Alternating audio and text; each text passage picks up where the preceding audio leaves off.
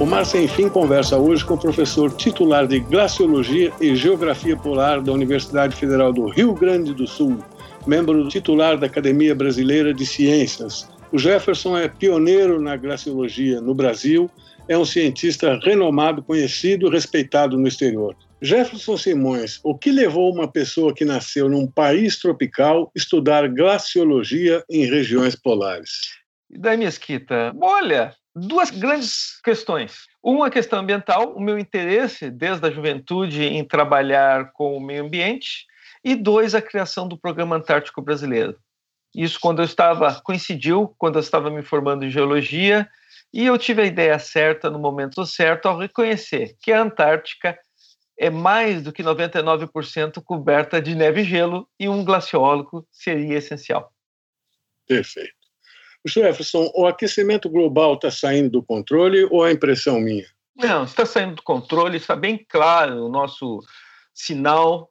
Uh, nós já sabemos que aquela meta de 1,5 graus centígrados até 2100 vai ser ultrapassada. Nós temos que fazer o máximo possível para mitigar e tentar segurar os 2 graus centígrados até 2100. E é claro, sempre lembrando que aquecimento global é só um jargão. O que, o que interessa é as mudanças no sistema climático como um todo. E por isso, quando nós examinamos integralmente esse sistema, nós sabemos que, por exemplo, as regiões polares são tão importantes quanto a Amazônia. Nós caímos num erro aqui no Brasil de achar que uma parte do mundo, no caso a Amazônia, seja mais importante do que outra. Certo. O, o, o Jefferson, você falou isso, me deu a deixa de perguntar uma coisa.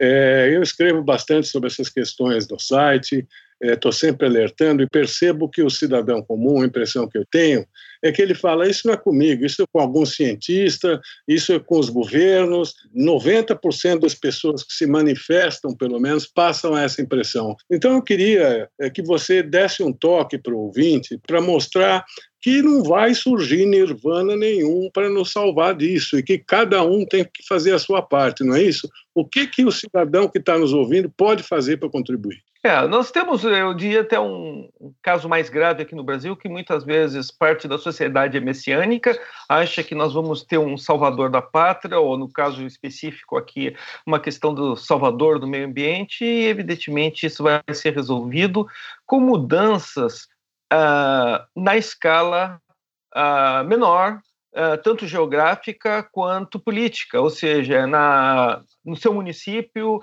atuando na prefeitura, uh, começando a ter também uma mudança de valores e fazer aquela pergunta básica do que, que nós queremos da nossa experiência aqui nesse planeta Terra. Eu acredito muito no que mudanças políticas começam na base, principalmente aqui nos, nos municípios que já têm alguma consciência ambiental, de lutar pelo conservadorismo, de lutar por uma situação uh, mais justa socialmente, que vai junto com a questão ambiental, nós temos que ter ciência disso, e que depois, no somatório, nós podemos ter modificações maiores. É claro, temos que manter a, as pressões tanto nacionais e internacionais, não podemos cair no discurso de negar os processos que estão ocorrendo, mas essa modificação do meio ambiente, com uma população que já ultrapassa 7 bilhões de indivíduos,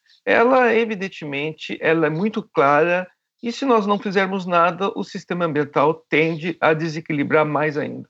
Perfeito. Agora, eu quero insistir nesse ponto, porque realmente eu já escrevi inúmeros posts a respeito e sempre vem essa impressão que eu falei para você, por isso eu, eu, uhum. eu, quero ir mais adiante. Você falou da importância do pessoal ser, uh, serem ativistas, se aproximarem do, do, dos órgãos públicos do seu município, fazerem pressão, etc. Mas, além disso, tem também o dia a dia, os hábitos de cada cidadão. Quer dizer, você tem um carro. Eu fiz uma matéria enorme sobre carros, que é uma das paixões dos brasileiros, analisando toda a indústria automobilística atual e dando sugestões dos carros de vários tipos diferentes, sejam eles carros de, do alto poder aquisitivo, médio ou os mais baratos, né? dando sugestões sobre os carros dessas categorias que menos gastam combustível, por exemplo.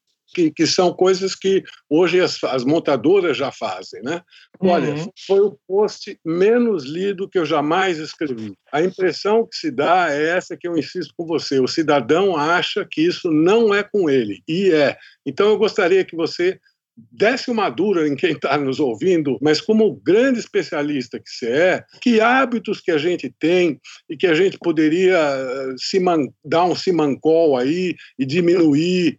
Por favor, Jefferson. Olha, eu acho que vai desde a questão do lixo até os hábitos de consumo, principalmente de consumo de luxo exagerado, que não são necessários para o nosso dia a dia. Você citou o exemplo dos carros, eu canso de ver o uso de SUV e outros carros enormes dentro do sítio urbano. Para quê? Eu entendo se você tem atividade no campo, você tem que ter um veículo mais forte, mas uh, é até interessante que um dos conflitos que está dando nos condomínios atualmente, às vezes, infelizmente, até com brigas, é essas pessoas que compram carros maiores do que os, os estacionamentos, né? É, e mostra que está totalmente fora de de equilíbrio e, de, inclusive, de convivência com os vizinhos. Uh, e para que você necessita disso? São carros, inclusive, agressivos no trânsito. Uh, daqui a pouco eu vou comprar um blindado, então, por que não? É mais seguro, passo por cima dos vizinhos. Uh, então, esse tipo de atitude está se tornando cada, ainda, infelizmente, aqui crescendo. e é um modelo que, em muitas partes do mundo, está sendo abandonado até pelo custo no consumo. É que nem alguns ainda insistem em usar diesel, que seria a primeira coisa a ser cortada. Uh, mas temos a questão do lixo, do uso do lixo, temos a questão de. Eu acho que aqui é principalmente mais profundo que a questão de valor. Né? O que, que o consumo te traz, nas, muitas vezes, em compras compulsivas? que não está te trazendo nem, nenhum benefício, na verdade. É uma falsidade. Né? E, e você, evidentemente, ninguém aqui está justificando pobreza ou, ou, muito antes, pelo contrário. É, eu só acho que a gente tem que fazer aquela pergunta: isso me serve para quê? E, e aonde eu vou com isso? Perfeito. O, Jefferson, é, essa semana eu fiz um post sobre uma novidade que me espantou muito e aparentemente é uma pesquisa que foi recém-publicada. O uhum. gelo da Finlândia e o ponto de inflexão. Gostaria que você explicasse isso. É. Bom, primeiro é importante notar que nós sabemos que várias partes do sistema ambiental têm pontos de inflexão. Ou seja, as mudanças, não, muitas vezes, as mudanças ambientais, elas não são lentas e graduais elas dão saltos. Como o sistema fosse em equilíbrio, diferentes saltos. É, às vezes pode parecer mais, muito estranho, mas existe um, uma analogia interessante. Você tem um dado no número 1, um, só que esse dado está em cima de um caminhão. Aí o caminhão passa por cima de, um, de alguma de uma pedra ou mesmo de um, um calombo e salta, e o dado salta e cai para o número 6. E é assim que nós vivemos muito do sistema ambiental. Nós damos uma energia ou damos uma mudança, uh, por exemplo, no caso específico que você está falando, no, na variação do volume de gelo uh, da, da Groenlândia, e ele entra em outro estado normal e começa a se comportar de outra maneira. E nós sabemos isso que, por exemplo, é uma preocupação também para a Antártica, que se as geleiras começam a retrair, elas podem retrair de repente de uma maneira muito mais rápida. Sim. Né? Elas estão, elas estão de certa maneira amarradas a alguns pontos da rocha, porque o gelo é bom, é importante dizer, as geleiras são massas de gelo que estão flutuando, ou melhor, são massas de gelo que estão sobre um continente, ou no caso da Groenlândia, sobre uma ilha, e estão se movimentando. Elas vão continuamente se movimentando até chegar na costa e aí formar icebergs. Mas o que se acredita, e esses estudos têm mostrado, é que a partir de um certo ponto, esse gelo que já está retraindo pode pegar uma velocidade muito maior e aí perder mais massa para dentro do oceano. Então, basicamente, o que está se examinando aqui é, é a grande pergunta: mudando o clima, como nós estamos vendo, e uma das consequências seria o aquecimento atmosférico, o que, que isso implica em todo esse essa massa de gelo que nós temos no planeta. Lembrando, e isso é, é muito difícil para o brasileiro entender: 10% do planeta Terra ainda é coberto de gelo. O, o Jefferson, ainda sobre o, essa questão da Groenlândia, nessa uhum. mesma pesquisa e matéria da imprensa estrangeira que eu fiz, tem um parágrafo que diz o seguinte: os cientistas dizem que em apenas cinco dias a camada de gelo da Groenlândia perdeu 55 bilhões de toneladas de água. Este fenômeno foi favorecido por uma onda de calor durante o verão de 2019 na Europa, que acabou por atingir a ilha. Mesmo assim, eu pergunto para você: não é um absurdo? Tá, tá errado esse número? Ou é isso? Não. 55 bilhões? É, de, de litros, né? de litros. É exatamente isso. Nós temos que ver. ah, o, gelo da, o gelo da Groenlândia, para então, entendermos, tem 1,7 milhões de quilômetros quadrados. Isto é a soma da região sul-sudeste e eu acho que mais uh, um quarto ou um, um, meio. Eu tinha até anotado outro dia aqui. Uh, do é, mais metade do Mato é, sul-sudeste mais a metade do Mato Grosso do Sul tudo coberto com gelo com espessura média de 1,7 quilômetros. 1.700 metros a média. Tem lugares que chega a 3.200.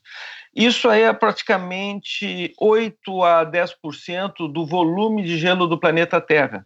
Se derretesse todo esse gelo, evidentemente nós não vamos ver esse processo, demoraria milhares e milhares de anos, o nível médio dos mares subiria a cerca de 7,5 metros. É? Então, note que, mesmo sendo uma, não é a parte maior do gelo do planeta, já teria uma contribuição muito grande. O que nós estamos vendo é que realmente a, a Groenlândia passou nos últimos dois, três anos a ser o principal contribuidor para o aumento do nível do mar, que antes não eram as geleiras não polares. Geleiras não polares dos Andes, das montanhas rochosas, dos Alpes, etc., que são, é menos do que 1% do gelo do planeta.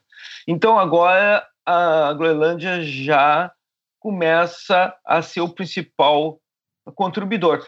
Isso do jeito que faz, os nossos cenários feitos do ano passado, é que em 20 anos o maior, quem vai contribuir mais aí é a Antártica e aí a gente muda a escala dos processos. A Antártica ainda não começou a contribuir nos últimos quatro a oito anos para o aumento do nível do mar, ainda é muito pouco em relação ao total desse aumento, que hoje está ao redor de quase 4 milímetros por ano. Perfeito. Pergunta de leigo total para encerrar essa parte. Isso aí, você explicou vários fatores para justificar o que está falando, mas a, é, é a, a, pergunta que eu faço é o seguinte: a, eu não sei, mas pergunta de ah. leigo. A, a insolação é maior no Polo Norte que no Polo Sul? Não, tem uma pequena diferença, mas esse não é o principal fator. Uh, o principal fator é que o, o Ártico é um oceano. E, e, nós temos um processo que é muito mais assustador ambientalmente que está ocorrendo no Ártico, que é o desaparecimento progressivo e agora de maneira acentuada infelizmente talvez a gente vá bater um recorde de extensão mínima agora em setembro no Ártico, que é o desaparecimento do mar congelado, que aí é, uma, é um vernier, é uma camada de 2, 3 metros de espessura sobre o Oceano Ártico. Esse desaparecimento durante os verões. É claro que durante o inverno ele cresce muito mais, é uma extensão muito maior. Mas em 2012 já tivemos um recorde de extensão mínima, que foi 3,5 milhões de quilômetros quadrados e talvez, infelizmente, possa ocorrer agora em setembro de novo. É, é, você acredita que a médio prazo essa, essa manta de gelo sobre o Oceano Ártico é, vai ser coisa do passado, a médio prazo? A médio, a, nós dizemos médio prazo 20 a 30 anos. Nós acreditamos que durante o verão não haverá, ou vai haverá um mínimo de mar congelado no Ártico. E isso tem ocasionado, atualmente, inclusive mudanças geopolíticas e de estratégia militar já agora, nos últimos dez anos, uh, com uma série de mudanças, porque está aumentando a navegação no Ártico, inclusive sem uso de quebra-gelos. É verdade. Eu, eu lembro disso, você falou, eu lembro disso para mim, para o meu espanto total até hoje, um pouco, alguns anos atrás, os russos foram lá, mergulharam e ficaram uma bandeira lá embaixo do mar para é. Eu achei aquilo patético. É, Bom, é patético e não tem ah, é. argumento jurídico para justificar. Exato. Vamos em frente. Eu queria que você explicasse para o ouvinte do, do podcast Mar Sem Fim o que acontece se o permafrost for exposto uh, lá no Ártico. Explique também o que, que é o permafrost. Olha, né, nós temos o que a gente chama a criosfera, que nós temos inclusive o Instituto Nacional de Ciência e Tecnologia da Criosfera, do qual eu sou coordenador geral, ela é, tem basicamente quatro componentes. A neve sazonal, que as pessoas acham que é a mais importante, é a menos importante, é aquela que aparece em filmes, na Europa, nos Estados Unidos, importante para o turismo. Os grandes mantos de gelo, que só tem a Antártica e a Groenlândia, é, e todas as geleiras. É, o mar congelado, que varia, evidentemente, de estação para estação, expande no inverno e contrai no verão, e ele, é, ele cobre uma área muito grande no inverno do hemisfério sul, e, finalmente, o solo congelado. O solo congelado é o seguinte: nós temos no espaço entre os grãos do solo, ou mesmo o solo em si, os grãos e a rocha que está abaixo congelada. Isso se chama permafrost. Pode ser de alguns metros até 600 metros de profundidade. O importante é que a camada superior muitas vezes tem matéria orgânica, e essa matéria orgânica, com descongelamento do permafrost, está sendo liberada. E o que principalmente tem nessa matéria orgânica é CH4, metano, um dos gases de estufa. Então, nós temos aqui um retroprocessamento positivo, que é o seguinte: nós estamos tá aquecendo a atmosfera, aquecendo mais, inclusive, o Ártico, que derrete permafrost, que libera metano, que intensifica o efeito estufa, que aquece mais e que derrete mais o permafrost. Além disso, o derretimento do permafrost tem implicações uh, na engenharia, que está desestabilizando uma série de construções civis, pistas de pouso, bases militares, também tem o problema para as sociedades que vivem, os 4 milhões de indivíduos que vivem no Ártico, é uma situação bastante complexa que tende a se acelerar. Então, no Ártico, a situação é muito mais drástica em termos ambiental do que na Antártica. Você está ouvindo o podcast Mar Sem Fim, hoje com o glaciologista brasileiro Jefferson Simões. Jefferson, o Acordo de Paris ainda tem chances, na sua opinião? Eu acho que não. Nós temos que começar a pensar em outro acordo. Primeiro, nós temos que tomar ciência que dificilmente, se continuarmos essas atitudes, nós vamos conseguir manter os dois graus até 2100 no aumento da temperatura. Uh, nós tivemos, infelizmente, uma campanha de desinformação nesse governo tomara que não vá adiante dos Estados Unidos, né, que foi, negou a ciência, negou a questão das mudanças do clima e todos, todas as evidências que foi fortemente financiado por uma estrutura de grupos think tank da extrema direita norte-americana e que o Partido Democrata evidentemente não concorda. Uh, é um, de certa maneira uma negação da realidade desses processos que estão ocorrendo rapidamente e onde não há dissonância entre os cientistas. Os cientistas já têm avisado há 30 anos que esses processos ocorreriam. E, e é uma pena que essa, que essa mentalidade boçal que você descreveu do presidente Trump migrou para o Brasil com uma força extraordinária. É muito triste a gente ver isso. Mas vamos em frente mais uma vez. Eu queria que você falasse agora um pouquinho como é que você vê a preparação ou não das cidades, das comunidades mundo afora, vis-a-vis do Brasil para uh, anunciar a décima, uh, anunciar décimo problema do aquecimento global. Olha, nós tínhamos, o Brasil tem no papel uma política, inclusive avançada de preservação ambiental e mudança ambiental. Mas a, como é a ideia dessa implementação zero. Né? A implementação ainda estava muito pouco e piorou muito nesses últimos dois anos. Né? Todo, todos sabem disso, que o próprio processo de negação de mudanças do clima tem deixado, e a crise econômica, ou político-econômica, tem deixado a questão ambiental para trás. Né? Mas cedo ou tarde nós vamos ver o revés disso e as consequências.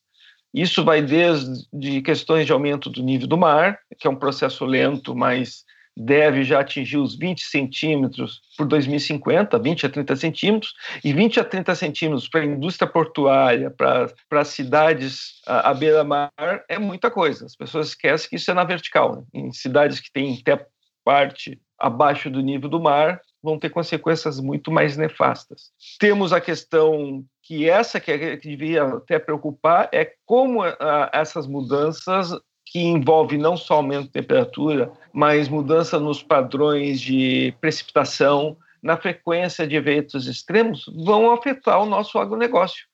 O próprio agronegócio tem que tomar ciência, alguns produtores mais perspicazes e com um olhar avançado sabe disso, eh, que se começar a mudar, a, por exemplo, a distribuição de cinturões climáticos, eles começam a ser afetados ou mesmo com o padrão de precipitação.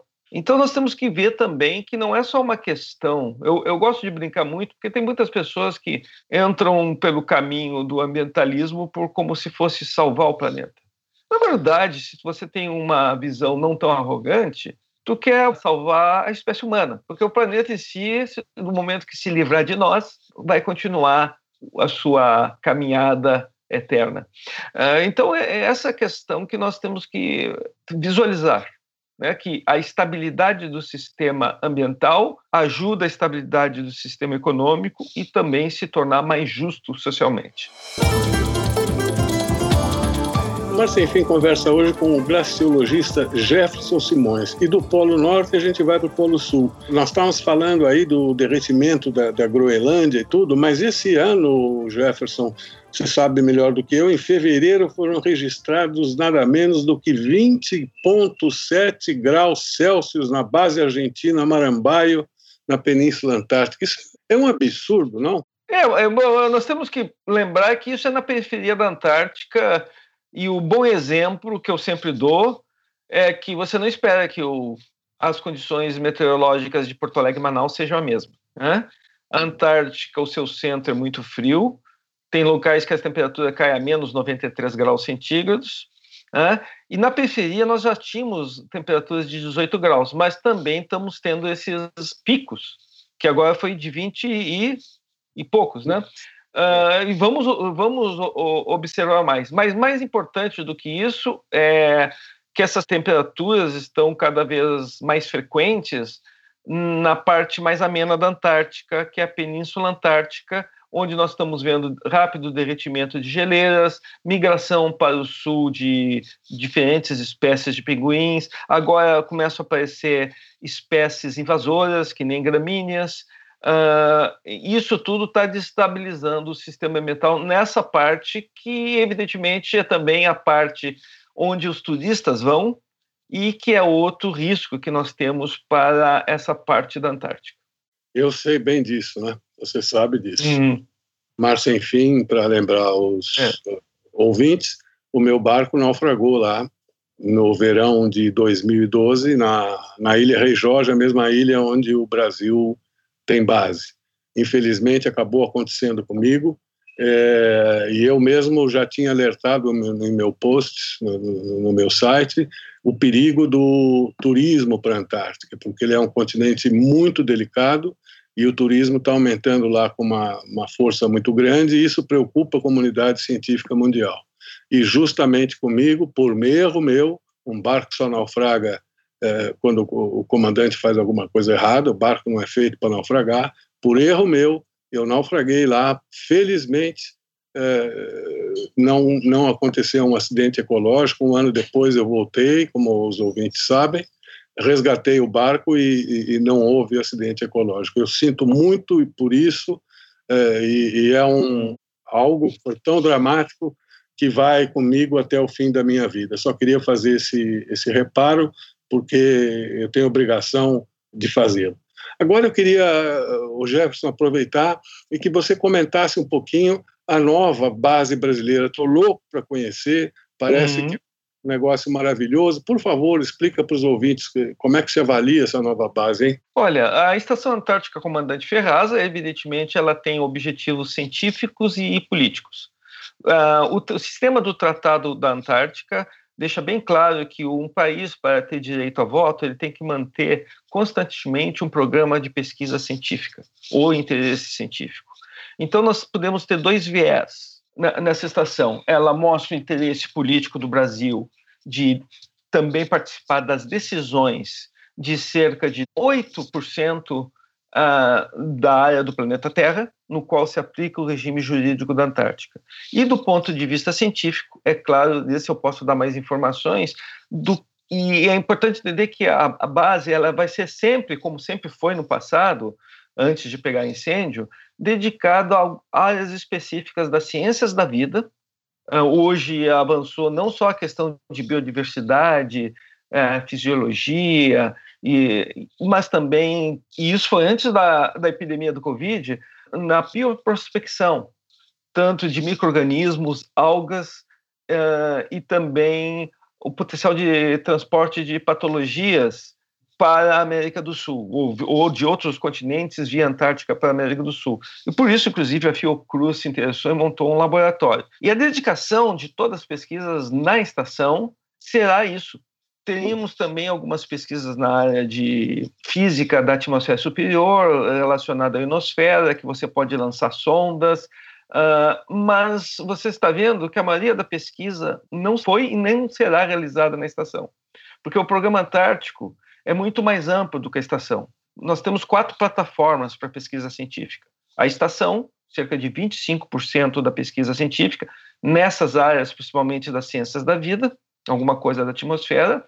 O navio polar Maximiano, que tem cerca de 40% de toda a pesquisa brasileira, principalmente na área de oceanografia, de todas as suas áreas de especialização geológica, física e biológica, e aí na biológica temos um vasto, amplo campo de atuação dos meus colegas, que vão desde de fitoplâncton até cetáceos, monitoramento de cetáceos, uh, corrente, também o pessoal da, que examina a, a corrente circumpolar e, e como ela gera a corrente das Malvinas, interage depois com a corrente do Brasil, é bastante amplo. Depois temos acampamentos, mais, ó, mais 15, 20%.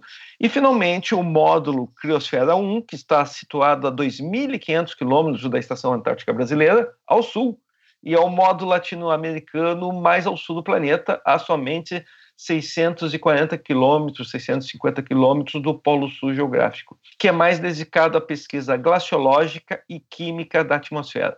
Então, esse é o programa Antártico Brasileiro, então que tem esses dois viés. O viés científico cada vez mais tenta explorar o papel da Antártica na circulação atmosférica e oceânica da América do Sul, ou seja, como afeta o nosso nosso dia a dia. Agora nós estamos em agosto, entre as frentes frias ou friagens que se originam lá no Oceano Austral.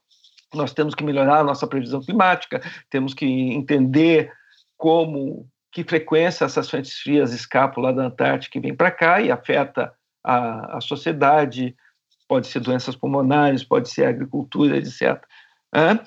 Então é bastante ampla a parte científica e, e, e, com isso nós podemos ter um, programa de envergadura e defender a posição do Brasil no sistema do Tratado Antártico.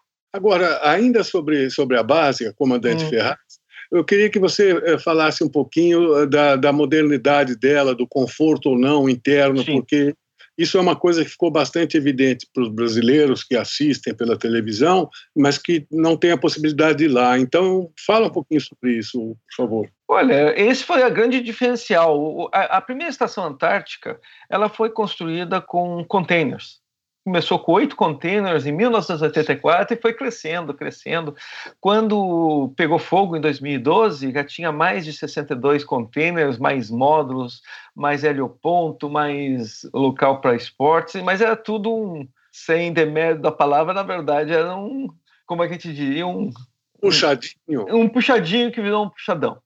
Uhum. E infelizmente teve aquele incêndio, destruiu e a estação nova ela foi programada para ciência, E é claro, primeiramente tomando todo cuidado com a possibilidade de incêndio, que é algo que reocorre na, na região antártica e no Ártico também. Lembrando que há muito da água, tá no, principalmente no inverno, está no estado sólido. E ela tem basicamente dois setores: um setor onde alimentação e, e laboratórios e, e a, a, gestão, e outro setor atrás, mais alto, onde está a acomodação para os diferentes uh, grupos, que inclui cerca de 16 militares, que nós chamamos o Grupo Base, que é gestionado pela Marinha do Brasil, uh, e os cientistas, que vai oscilar entre entre 20 a 40, dependendo da estação do ano e também dos projetos, que infelizmente era para ter começado, começar agora, mas nós vamos ter que cancelar tudo por causa da Covid, né? Que é o preservar a Antártica da Covid-19. Nós estamos conversando, Márcio Enfim hoje está conversando com o glaciologista brasileiro Jefferson Simões. Você agora há pouco mencionou o incêndio da base brasileira em 2012. Um ou dois anos atrás, não lembro exatamente, mas no máximo três anos atrás, a base chilena Capitania Puerto Bahia Fields, onde eu fiquei quando houve o naufrágio ah. Meu barco, e do lado, muito próximo da base brasileira, também pegou fogo e num minuto derreteu. E eu, quando fui, antes de fazer minhas viagens para a Antártica, eu conversei com vários navegadores polares e uma das coisas que todos me aconselharam era reforçar todos os extintores de bordo, especialmente lotar a cozinha com extintores, porque, para o meu espanto, naquela época, falou: fogo na Antártica pega fácil e depois que pega, não há Cristo que apague. apague. Eu queria que você explicasse isso para o ouvinte, porque é uma curiosidade que nem todo mundo sabe. É interessante, né? O grande problema é que é muito seco e principalmente na, na, periferia da Antártica não é tão seco assim, principalmente no verão, porque o mar está aberto, é um ambiente marítimo, as chances de incêndio são menores, mas no inverno são muito maiores. E aí nós temos algumas condições de risco. Um ambiente seco também cria eletrostática. Algumas das estações no interior da Antártica, inclusive, tem locais para você descarregar, para não estar tá ficando toda hora tomando aquele choquezinho chato. É? Então, um ambiente seco Uh, e se for no inverno você não tem nem água para pagar, mesmo na costa e no interior nunca vai ter, pegando fogo e mais com aquecimentos, principalmente aquecimentos, as estações soviéticas naquela época tinham aquecimento com resistência elétrica, etc. É muito fácil de pegar fogo. Né? Especificamente no caso do Brasil foi um erro humano que, que pegou fogo no, na própria sala de geradores. Ah, então tem o, esse risco, e depois que pega fogo, se você não tem como gerar água em grande volume, você não consegue apagar, né? Então, só se você estiver aqui naquele momento do incêndio e usar um, um extintor. Então, nós teve casos muito mais sérios, morrendo muito mais gente. O, o, pior de todos foi na estação Vostok, ainda na década de 70, e no meio do inverno. Uh, e assim se repete. Você tem que ter muito cuidado com incêndio numa estação. Mas, enfim, conversa hoje com o glaciologista brasileiro Jefferson Simões. Se você está gostando do programa, eu peço que compartilhe. Mais pessoas precisam saber o que o professor falou sobre o aquecimento global e, especialmente, sobre o que cada um de nós pode fazer para contribuir. Então, se você gostou, compartilhe. Se não gostou, tem espaço aí no site para você comentar, criticar, mandar sugestões, etc. Então, participe. O Jefferson, eu queria falar sobre outro aspecto da Antártica. Quando eu tive lá pela segunda vez que eu visitei a base brasileira, era o comandante na época era o Glênio Borges da Silva, talvez você tenha conhecido ele. Um militar, assim como todo militar durão, muito simpático, muito atencioso, mas um sujeito durão, você via ali formado no quartel, ele me mostrou a base inteira, foi muito gentil, e, e no final eu fiz uma entrevista com ele sobre vários aspectos. E, e a última pergunta, e ele falando eh, muito entusiasmado, e, e, era uma pergunta, uma resposta, uma pergunta, uma resposta, e de repente eu perguntei para ele, o, o, o Glênio, o que provoca em você um ano na Antártica? Ele parou, ele travou olhou para mim, naquela hora eu vi os olhos dele marejarem, ele começou a lacrimejar e teve que ser muito forte para continuar a entrevista, para dizer que aquilo era uma coisa que ia ficar absolutamente marcada na vida dele para o resto da vida. Esse mesmo sentimento eu tive e jamais vou esquecer nas duas visitas que eu fiz. Eu vi o lado bom do ser humano pela primeira vez na vida. Você vê que não é só o Glênio que se emociona. Mas, por favor, explica isso para o ouvinte. Olha, eu talvez eu não seja tão emocionado quanto, a, mesmo porque eu já fui 25 vezes à Antártica. As primeiras vezes você fica extasiado com a paisagem, com as cores, com os fenômenos ópticos, miragens, halos ao redor do Sol, a fauna, a flora, tudo, tudo é diferente. Isso te emociona bastante, evidentemente. A, a própria questão uh, do, do, diferente é como se estivesse em outro planeta. E dentro, nós não temos. Não, não, aí sim, não podemos esquecer que o Tratado da Antártica conseguiu um sucesso que nós não temos nenhum outro tratado. Ele é de 61, quando foi, foi implementado, vai fazer 60 anos que nós conseguimos preservar o continente se são 14 milhões de quilômetros quadrados, mas mais o oceano, totalmente livre de atividades bélicas, de armamentos, uh, hoje também de presença nuclear. Uh, inclusive, houve na década de 60 até uma pequena estação nuclear uh, mini dos americanos, e foi retirado. e é um continente para paz e para ciência.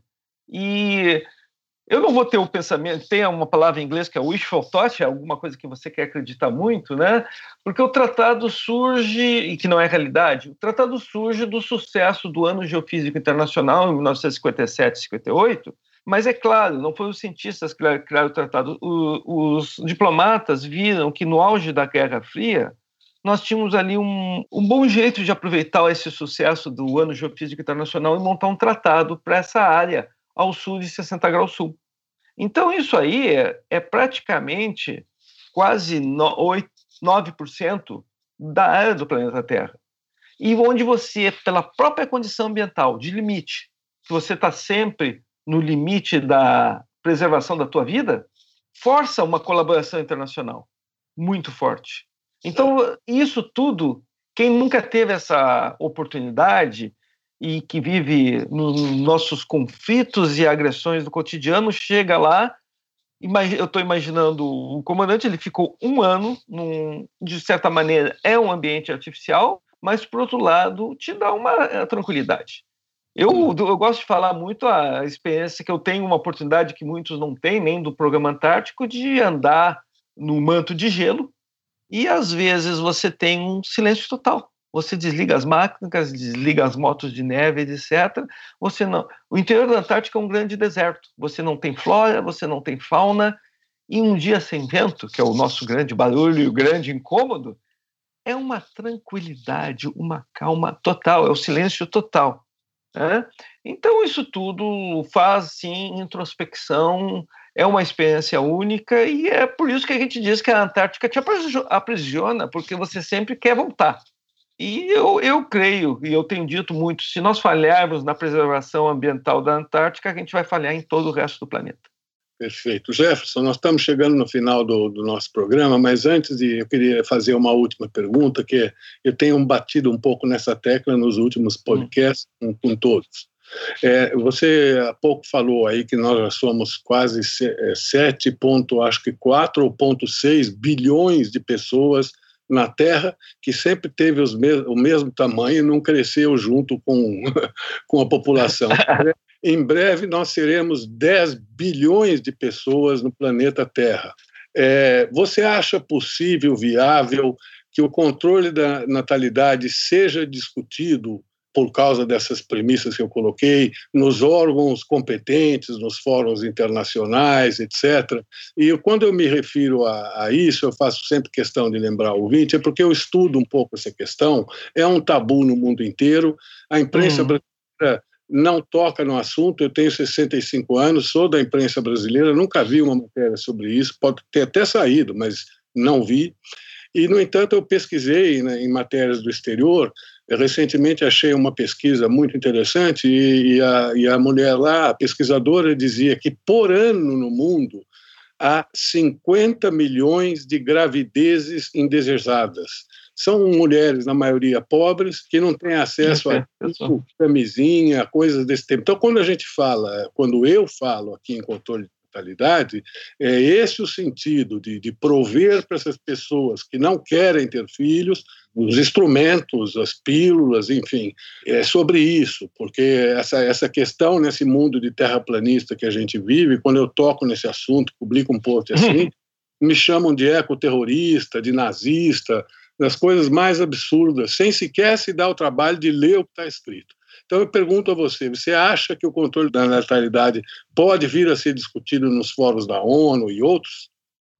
Olha, a grande questão, se tu olhar o histórico das campanhas a favor ou contra natalidade, todas as áreas ideológicas sempre se posicionam em algum momento contra. Os marxistas sempre foram muito contra controle de natalidade. Né?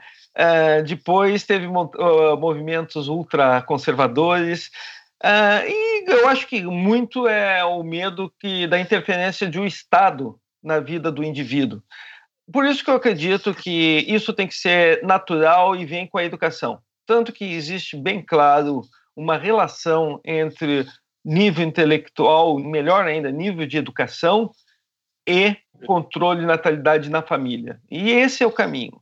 E isso traz a grande questão que nós temos colocado, que nós não vamos resolver a questão social, a questão ambiental e a questão do planeta, adotando, primeiro, escala de valores de dois mil anos atrás, ou mais. Segundo, uh, com modelo econômico, principalmente de economistas ortodoxos, que acreditam que um planeta finito tem recursos infinitos. Principalmente se ele só tiver uma visão de exploração de recursos e não botar uh, dinheiro investimentos para avançar a ciência e a tecnologia, principalmente o, o recurso tecnológico. Dois, evidentemente, nós temos que nos colocar que, olha, o nível de consumo não tem como você botar todo o planeta num nível de consumo de alguns países que existe aqui que desperdiçam recursos numa qualquer um que já morou no, nos Estados Unidos sabe a geração de lixo, a geração de porcarias, de bens que não servem para nada. É só você ir num, naquela casinha ao, ao, fundo da casa de um americano para ver que como se põe e cria-se lixo que não serve para nada, que é como num sistema econômico que já vira para si mesmo e está desrelacionado à qualidade de vida. Evidentemente, é um nexo muito complexo que tem que se começar a atuar e ter ciência disso, que não é uma visão simplista que você vai resolver. Não vai ser resolvido só com a questão de natalidade, só com a questão de gestão ambiental, só com a questão de diminuição de, de consumo de alguns itens. E por isso que eu tenho enfatizado realmente, no fundo, cai naquela questão que eu acho que qualquer pessoa que está se aproximando dos 60 ou mais de 60 anos se faz. E daí? A minha experiência nesse planeta? Para que, que serviu? É, porque isso aqui é passageiro, é uma coisa muito, é uma coisa muito mais profunda. E nós temos que entender que nós não somos donos desse planeta, nós somos os, os gestores desse nós planeta. Os inquilinos, né? Vem outros por aí. So, é, se nós somos inquilinos, temos que respeitá-lo. Senão, eu, eu, qualquer um, eu, eu tenho uma formação que começa na ciência, nas geociências, que tem, tem uma escala temporal muito maior, então a gente sabe que variações ambientais sempre ocorreram. O diferencial é que nós estamos intensificando elas numa velocidade no qual o sistema se torna em desequilíbrio que pode levar a extinções em massas, como nós já estamos vendo de algumas espécies, o que torna inviável a vida, pelo menos como nós conhecemos. Mas, enfim, entrevistou com grande prazer o pioneiro da glaciologia no Brasil, Jefferson Cardias Simões. Muito obrigado, professor, e, e até a próxima. Foi um prazer, Mesquita, e até a próxima.